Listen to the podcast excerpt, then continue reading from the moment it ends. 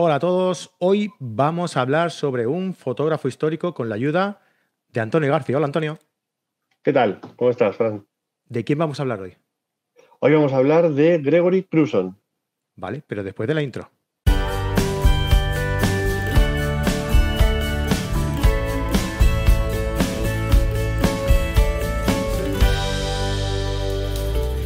Hola, ¿qué tal? Bienvenidos a carretedigital.com, el canal de YouTube en el que eh, tratamos un poco pues, temas fotográficos desde, distintos puntos de vista y con distintos eh, profesionales que saben mucho de esto, ¿no?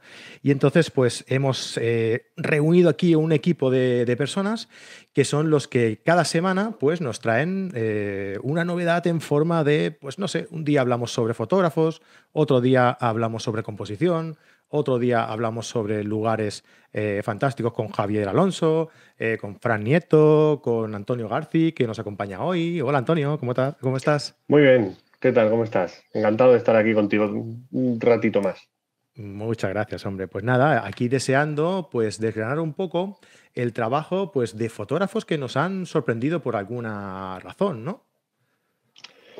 Pues la verdad es que sí, porque es tener un huequecito, lo hablamos en su, en su momento, tener un, un, espacio donde poder compartir sobre todo y, difundir el trabajo de, de fotógrafos que, que, nos han, que nos gustan, que nos marcan o que incluso nos influencian, pues es un, es un privilegio poder eh, compartir y, y, difundir también un poco pues la, la palabra de, de los demás que al final también es, termina siendo un poco la nuestra. Efectivamente. Y para saber fotografía, para aprender fotografía, eh, aparte de eh, hacer cursos o formarte en vídeos de, de, de, YouTube, en canales de YouTube, por ejemplo, como el de Antonio, eh, Antonio García. Por ejemplo. Te puedes meter ahí y vas a aprender un montón de fotografía. O puedes meterte. Ya la he colado, Antonio, ¿has visto? Sí, sí, sí. No, perfecta, perfecta. Era, era como lo hemos pactado, ¿sí? Está... Todo bien, todo bien, todo bien. Perfecto, venga. Pues ahora meto la mía. Y también podéis entrar en carretedigital.com, que tenemos un montón de cursos eh, online, pues eso, para aprender fotografía, aprender composición, aprender macro, fotografía de viaje, eh, eh, Photoshop, Lightroom, son tantos ya que se me olvidan. Uh, pues eso, podéis entrar y por 10 euritos al mes pues tenéis esto y muchas cosas más que os iremos explicando, ¿vale? Uh, e igualmente, ya que entráis y os suscribís, pues podéis también descargaros la guía de los 75 consejos para mejorar tu fotografía que la ha hecho aquí un servidor, así que ya podéis entrar y descargarlas, que es totalmente gratuita. ¿Vale? Venga, una vez dicho esto, la otra forma de aprender es mirando el trabajo de grandes fotógrafos eh, históricos o, o, no tan históricos, a ver, o, o, también actuales, porque el que vamos a tratar hoy, hombre, no lo vamos a enterrar todavía, ¿no? Por hombre. Es, es bastante contemporáneo, diría yo, y no solamente en el sentido de que sigue vivo, sino que creo que hace un tipo de fotografía bastante actual, no tanto quizás por el tema, porque los temas que trata son muy universales en mi opinión, pero sí por el, por el método o, o, o por la estética que, que, utiliza. Creo que utiliza una estética muy, muy, muy actual. Sí, bueno, estamos eh, hablando, tal y como os hemos indicado antes, eh, de Gregory Crewson. ¿vale? Gregory Crewson eh, nació en 1962 en Brooklyn Nueva York. Y en los 80, en los 80 estudia fotografía en la, en la Sonic College. En mi inglés es un poco así de, de, de Sonic College. No te preocupes. Sí, sí. Y bueno, eh, fue máster en Bellas Artes de fotografía en, la Universidad de Yale. Esto ya son palabras mayores. Y, y nada, eh, también es una curiosidad eh, que tocaba en un grupo rock duro, punk, algo así. Y eh, hizo una canción que se llamaba, espérate que la tengo por aquí apuntada, déjame tomar una foto o, o, algo así, ¿vale? Pues cosa que fue un poco premonitoria, ¿no? De lo que, de lo que le, de, de lo que le, eh, de lo que le afrontaba en el futuro, ¿no? Uh -huh. um, una de las características eh, más acentuadas de su, de su, trabajo y la que más te llama la atención cuando ves sus fotografías es que es un autor, hablábamos antes tú y yo, ¿no? De que un autor no tiene, un fotógrafo no tiene por qué ser valorado por su espontaneidad, ¿no? O sea, puede ser un fotógrafo que prepare mucho sus fotografías, eh, tanto la iluminación como la composición, como el montaje, ¿no? Y este es uno de ellos. Gregory Crewson eh, es la antítesis de, la espontaneidad en una fotografía, ¿no? Escenarios súper estudiados, la luz eh, colocada estratégicamente en los puntos donde a él le interesa para iluminar solamente los puntos que él quiere, eh, con, creando una atmósfera como muy onírica. ¿no? y, muy cinematográfica ¿no? en, el, en el fondo. Os vamos a ir poniendo ya sabéis que este programa lo podéis escuchar en el podcast o lo podéis ver en nuestro canal de YouTube, ¿vale? Así que ya, ya que si vais, os podéis suscribir, like, todo lo que queréis, todo lo que ya sabéis. Y, además, si vais al canal de YouTube, vais a poder ir viendo las fotos que vamos a ir pasando y vamos a ir a comunicar un poco, a, comentar un poco ¿no? Eh, todo lo que, lo que vamos a ir, las fotografías que vamos a ir viendo. ¿no? Pues eso, ¿no? En fotografías como esta, eh, podemos ir viendo todo el montaje, todo el, eh, la atmósfera que él iba, eh, que él preparaba para cada una de sus fotografías, ¿no? De hecho, yo creo que la clave precisamente es, es lo que tú has comentado. Es un fotógrafo muy cinematográfico. Podríamos decir fotográficamente que es el antimomento decisivo porque él crea ese momento y, lo, y lo, lo, inventa tal cual. Son unas fotografías que a mí siempre, más que cinematográficas, me han parecido muy, pictóricas, porque estamos hablando de, unas fotografías que tienen una, estética y tienen un, grado tonal y un contraste realmente exuberante. Y me recuerda muchísimo a la pintura, incluso, pues eso, a, pinturas más contemporáneas, incluso al expresionismo o, a una pintura más de, del siglo, pues quizás XVII, XVIII, etcétera. Pero el método que utiliza, la, técnica, vamos a decir, es una técnica totalmente cinematográfica y en la que como, como si fuera una película, pues eh, él es el autor, pero detrás tiene un cerro de gente detrás, entre iluminadores, técnicos, gruistas, foquistas, incluso muchas veces un helicóptero que, que utiliza para proyectar luces, en fin, mm, una barbaridad, una, auténtica pasada y, unas fotografías con unos presupuestos eh, que asustarían al más pintado. Vaya. Además, ah, vale, ya estoy aquí. además, estéticamente, lo que comentas tú, ¿no? Que son fotografías muy, muy, muy preparadas hasta el último detalle. Y, y no solo eso. Ah, también explica en, vídeos que hemos, ido, que hemos podido ver por ahí, por, canales de YouTube, eh, que cuida hasta el último detalle de tal forma que en sus fotografías tú puedes ampliar hasta, hasta mm, eh, límites inimaginados y encontrarte un detalle tras una ventana o, no sé, en una fotografía en la que hay a lo mejor un autobús, a lo mejor amplías hasta el autobús y, dentro del autobús encuentras detalles también que te cuentan eh, la historia, ¿no? que te sirven para, para, focalizar la historia. O sea, es, es eh, un fotógrafo muy detallista, muy detallista, hasta el extremo de, de, esto, ¿no? De realizar fotografías con mucha resolución que las cuales tú puedes ampliar y encontrar detalles en cualquier sitio, ¿no? Y aprovecha, me gusta mucho cómo aprovecha todos los marcos, ¿no? Hay fotografías, por ejemplo, en las mm. que eh, encuadra diferentes eh, ubicaciones en las que hay una puerta abierta, una ventana, y en cada sitio, ¿no? En cada cuadro, en cada marco, eh, pasa algo, pasa algo que te entorna la historia, ¿no? Es digamos que es como si congelara el presente. No hay ni pasado ni futuro. El pasado y el futuro te lo tienes que imaginar tú. Es simplemente el presente, ¿no? Y, es una fotografía muy integrante, muy, muy intrigante, ¿no? Por eso. Sí, sí, sí. En cierto modo, yo creo que la historia la vas viendo tú en la que eh, mientras vas viajando por los diferentes marcos o por los diferentes frames que te, que te, van, que te va contando tú vas viendo la secuencia de una forma lineal compositivamente, pero sí es cierto que al final tu cerebro va elaborando una historia como si le estuviera presentando pues el acto uno, por así decirlo, de una, de una película o de una obra de teatro, el primer acto. Entonces tú ya puedes eh, entender perfectamente qué es lo que está ocurriendo, cuál es el dilema, quiénes son los protagonistas, por, por qué van a pasar y, bueno, pues entender perfectamente esa, sensación. El, detallismo compositivo que tiene es, extremo como no podría ser de otra forma por, por, toda la, por todo el trabajo que conlleva. Trabaja solo una fotografía, pero es una fotografía que le puede llevar a lo mejor meses de, dedicación, de trabajo y de, y de esfuerzo y no solamente en la concepción, sino que también a la hora de, ejecutarla puede ser un trabajo de, varios días o incluso semanas por, el, por la construcción de decorados, incluso que muchas veces realiza, etcétera.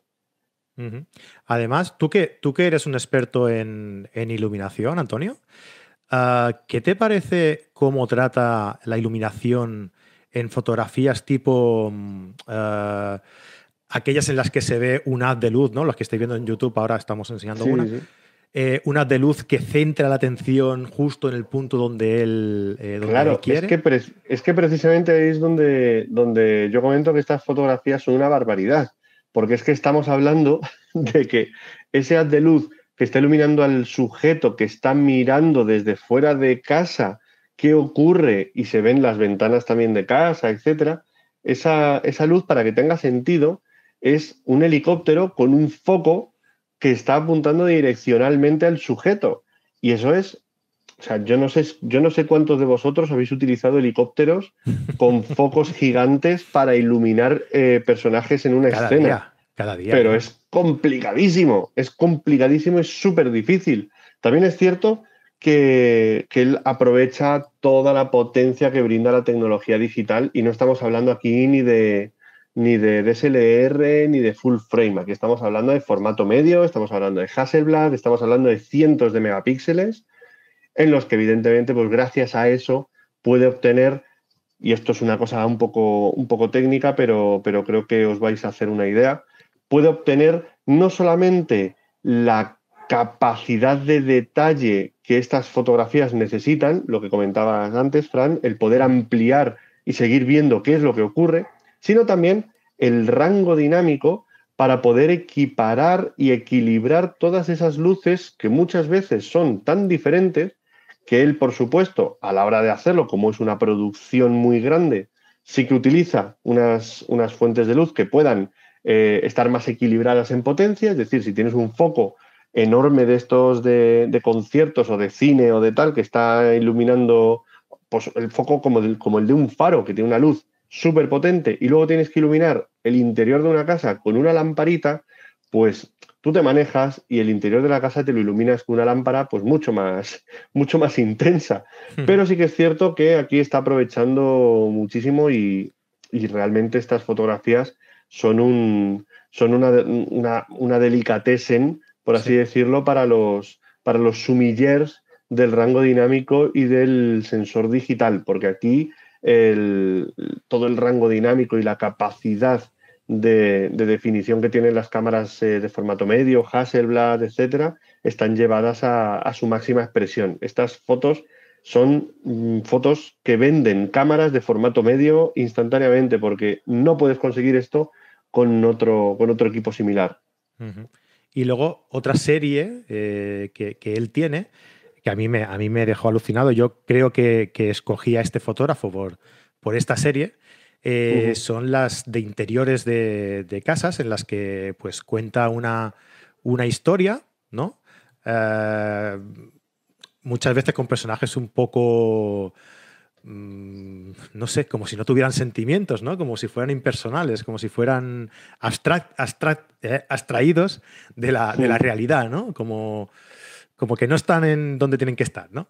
Y, son muy curiosos y, realmente a mí este tipo de fotografía me encanta por el control de la iluminación que tiene, por, el, eh, por la saturación que le da a la fotografía, ¿no? Por esa saturación, por esa diferencia de luces entre las sombras que aun siendo sombras tienen detalle y te, te hace intuir lo que hay detrás y las luces, que es lo que realmente te centra la atención en, los personajes, y en la zona donde están ubicados que le interesa a, Gregory Crewson enseñar, ¿no? Para contar la historia. Y creo que a mí este tipo de fotos son las que realmente me ha enamorado de, este, de este, autor, ¿no? de todas formas, es, increíble también, esto es una de las cosas que, a mí me gustaría destacar, sobre todo en esta foto que, tienes ahora mismo en, pantalla, Fran. Vuelve a la otra, porfa, vuelve a la anterior, si no te importa. Porque hay un, hay un detalle aquí que me parece fascinante, y es que de verdad te lo digo, me parece fascinante, y es cómo utiliza toda la psicología de la percepción para, para llevar la atención del espectador hacia donde quiere. Nosotros siempre que queremos que el espectador eh, le preste atención a algo en la fotografía, decimos algo así como le ponemos luz. Pero aquí hay algo más y aquí hay muchísimo más que simplemente poner luz, por ejemplo, a la madre. De, yo, yo la llamo la madre porque intuyo que es la madre, ¿vale? Entonces, eh, tenemos tres frames, tres, porque tenemos la puerta de fuera, tenemos el, arco que separa la sala de estar de lo que sería algo así como la cocina, y luego tenemos la ventana de la cocina, y esos tres frames, esos tres encuadres están perfectamente centrados sobre ella. Pero no solamente eso, es que además hay dos contrastes cromáticos, bueno, hay tres contrastes cromáticos que estoy viendo que son brutales y que están colocados exactamente sobre ella. Me explico. Tenemos el pelo, ella es pelirroja, y lo que se ve detrás de la ventana, que es azul, azul y rojo, contraste. Tenemos la camisa que lleva, que es azul, y la Rebeca que se ha puesto encima, que es roja, rojo-azul, contraste. Pero es que además hay un contraste que es mucho más sutil, pero es mucho más notorio, y es el rojo y el verde. El rojo y el verde no es que sean, bueno, realmente son complementarios, y eso hace que siempre se genere un contraste tonal que hace que llame la atención. El famoso filtro Orange Steel de Instagram se basa en la relación de contrastes que hay entre, entre tonos fríos y cálidos para crear ese efecto de sobrepasar o de resaltar un personaje sobre un fondo. Y en este caso aquí es que lo tenemos además metido dentro de un segundo frame que va a otro que es amarillo y esto, esto, es, una, esto es porno para coloristas. O sea, te lo digo de verdad, es una maldita maravilla. Y esto ya, aquí no estamos hablando de que el tío eh, se gaste decenas de miles de dólares en hacer esta foto, no estamos hablando de que haya una, plantilla de 15, 20, 30 personas trabajando aquí. Esto es algo que nace de uno mismo y que nace de tu cabeza y que, y que realmente es lo que lleva al espectador a, a esa sensación que tú decías, casi de angustia. Son unos personajes que pese a que les estamos marcando tanto, oye, fíjate en esto, fíjate en esto, fíjate en esto, están de un modo muy... Están tan estáticos dentro de toda esa exuberancia de detalles que realmente, que realmente no te dejan indiferente. El impacto es increíble, el impacto es brutal. Y es algo general dentro de toda su obra, ¿no? Los personajes son así. Es como si quisiera darle más importancia a la estética ¿no? que al personaje en sí. O sea, el personaje lo utiliza para sacarte de la, foto, ¿no? O sea, tú miras todo, todo, el, todo el entorno, ¿no? A través de los, de los contrastes tonales, de los colores, tal. Acabas mirando a, los personajes, que los personajes te sacan porque ellos están fuera también, ¿no? Inconscientemente de la fotografía. Están fuera de la, están fuera de la foto. Yo creo que aquí hay mucho de, esa sensación disfuncional que hay en, Estados Unidos, donde, donde tanta gente se siente fuera de una sociedad que realmente es muy, es muy agresiva o, o que realmente exige mucho por esa sensación, esa, idea siempre del éxito, etcétera y tal. Y, en Estados Unidos hay, hay muchísima disfuncionalidad en las familias, entre las propias personas. Y yo creo que esa sensación de, abandono que puedes tener o que, o que sientes al ver esas fotos tiene algo que ver con, todo eso. Me da, da un poco la sensación, igual a lo mejor es una percepción subjetiva, pero sí que, sí que me, me trae algo de eso. Sí, sí, sí. Bueno, y ya por último, vamos a comentar un poco también el Bill Metal, ¿no? Que es algo que tú me, has comentado al principio como curiosidad. Y es que le llaman el fotógrafo del millón de dólares, ¿no? De las fotos de millón de dólares. Sí, sí, sí. Esto es una, esto es una, realmente es una anécdota. Yo le conocí, de hecho, por ese, por ese detalle. Eh, por lo visto, aparte de, bueno, pues toda la producción y, toda la, y todo el, coste que conllevan estas, estas fotografías, que son fotografías esencialmente caras, carísimas de, realizar, pues estas fotografías él eh, lo que hace a nivel, a nivel artista, a nivel galerías de arte, es eh, crear copias, hace unas impresiones, me imagino que a gran formato, eso, es un detalle que no, que no he, que no he, que no, he podido eh, comprobar, pero sí, que elabora, elabora 10 impresiones como artista de su obra, elabora 10 copias, él fabrica, imprime, revela 10 copias de cada una de sus fotos y las vende a un precio que suele oscilar entre 80.000 y 100.000 dólares cada copia, cada, cada print, por así decirlo. Con lo cual estaríamos hablando de un beneficio, bueno, un beneficio, de unos ingresos por cada obra que él realiza de aproximadamente un millón de dólares. Y a partir de ahí, pues bueno, habrá que descontar también los, costes de producción de la, de la, fotografía, pero sí que es cierto que es una, es una constante, o ha sido una constante en su labor, eh, en su obra como, como, artista y en su proceso de, de venta de obra ese serie limitada de 10 copias a 100 mil dólares cada, cada copia, un precio como muy, como muy exacto. Sí, sí, sí. Bueno, pero oye, que ya, ya firmaríamos todos, ¿eh? Sí, sí, sí, no, vamos, te lo, te, lo, te lo, garantizo que lo, que lo firmaría, pero, pero ya, un poquito menos también te lo firmaba, ¿eh? sí, también, también, Eso te lo aseguro, eso te lo aseguro.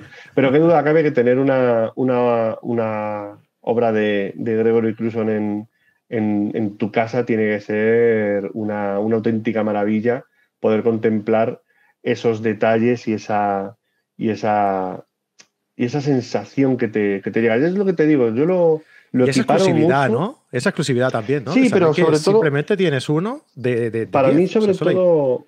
Sí, sí, sí, sí, sí. Para mí, sobre todo, es el. Te decía, el esa sensación que te transmite, que a mí es un poco lo que te decía al principio, me, trae mucho a esa pintura expresionista, esa pintura costumbrista, esos, esas, esas pinturas, ahora mismo no recuerdo el, autor, pero esa, esa esquina de, la cafetería neoyorquina, que había una farola o, y, están esas, esas, esas especies, esos paisajes, me estoy atascando, esos paisajes tan tan típicamente americanos que, están aislados, pero que a la vez tienen tanta, tanta vida oculta. Pues sí. Bueno, pues oye, eh, yo creo que ha quedado un programa muy chulo, ¿no? Hemos tratado a fondo el, lo que es el trabajo más que la historia del, fotógrafo. Que es una obra muy chula. Sí, sí, sí, sí, estamos de acuerdo. Pero yo me refería a que hemos tratado más la, obra del fotógrafo mm. que no la historia, ¿no? Que es un poco lo que queríamos eh, constatar en, este, en este programa, ¿no? Que es lo que vamos a, intentar hacer eh, en todos los, nuestros análisis de los, de los fotógrafos que, tratemos aquí, ¿no? y lo que queremos es intentar analizar, intentar ver por qué esos trabajos son tan importantes, ¿no? Y son tan y por qué gustan tanto, ¿no? Y ya hemos visto, por ejemplo, que en Gregory Crewson eh, funciona por lo que hemos ido comentando, ¿no? Por los colores, por el contraste tonal, por la utilización de la luz, por su composición, por la potencia de, sus eh, personajes. Son poco un machambrat, ¿no? Como decimos aquí, una combinación de cosas que, hacen que su obra sea, sea muy potente, ¿no? Y es lo que queremos transmitiros desde aquí. Bueno, Antonio, oye, pues muchísimas gracias. No nos vamos a pasar más del tiempo, que creo. He parado, he parado, el temporizador cuando ha llegado a 15 y hace un rato ya, o sea que no sé cuánto llevamos. Vaya por Dios, vaya por Dios. Bueno, ha valido la pena. Yo creo que sí, yo creo que sí, hombre. Eh, pues nada, oye, muchísimas gracias por, por acompañarnos un, un día más y nos vemos en 15 Como días. Siempre un placer. Como siempre, un placer estar aquí contigo este ratito. Muchas gracias, hombre. Y nada, a los espectadores, eh, a los oyentes, a todo el mundo, donde nos escuchéis, donde nos sigáis, donde nos veáis, suscribíos, like y sobre todo, sobre todo, lo que más nos gusta es que nos comentéis, que nos digáis si os gusta este formato, que nos digáis qué fotógrafos queréis que, tratemos, ¿no? Eh, dijimos también de comentar ya te lo diré. Sí, eh, historias detrás de la fotografía, tendencias, movimientos fotográficos, ¿no? Todo lo que vosotros queráis, nos lo comentáis y cuando tengamos un momentillo, un rinconcito, pues nosotros lo preparamos y os lo traemos aquí en nuestro programa. ¿Vale? Pues nada, chicos, muchísimas gracias por estar por aquí. Eh, nos vemos en el próximo vídeo. Hasta luego. Adiós.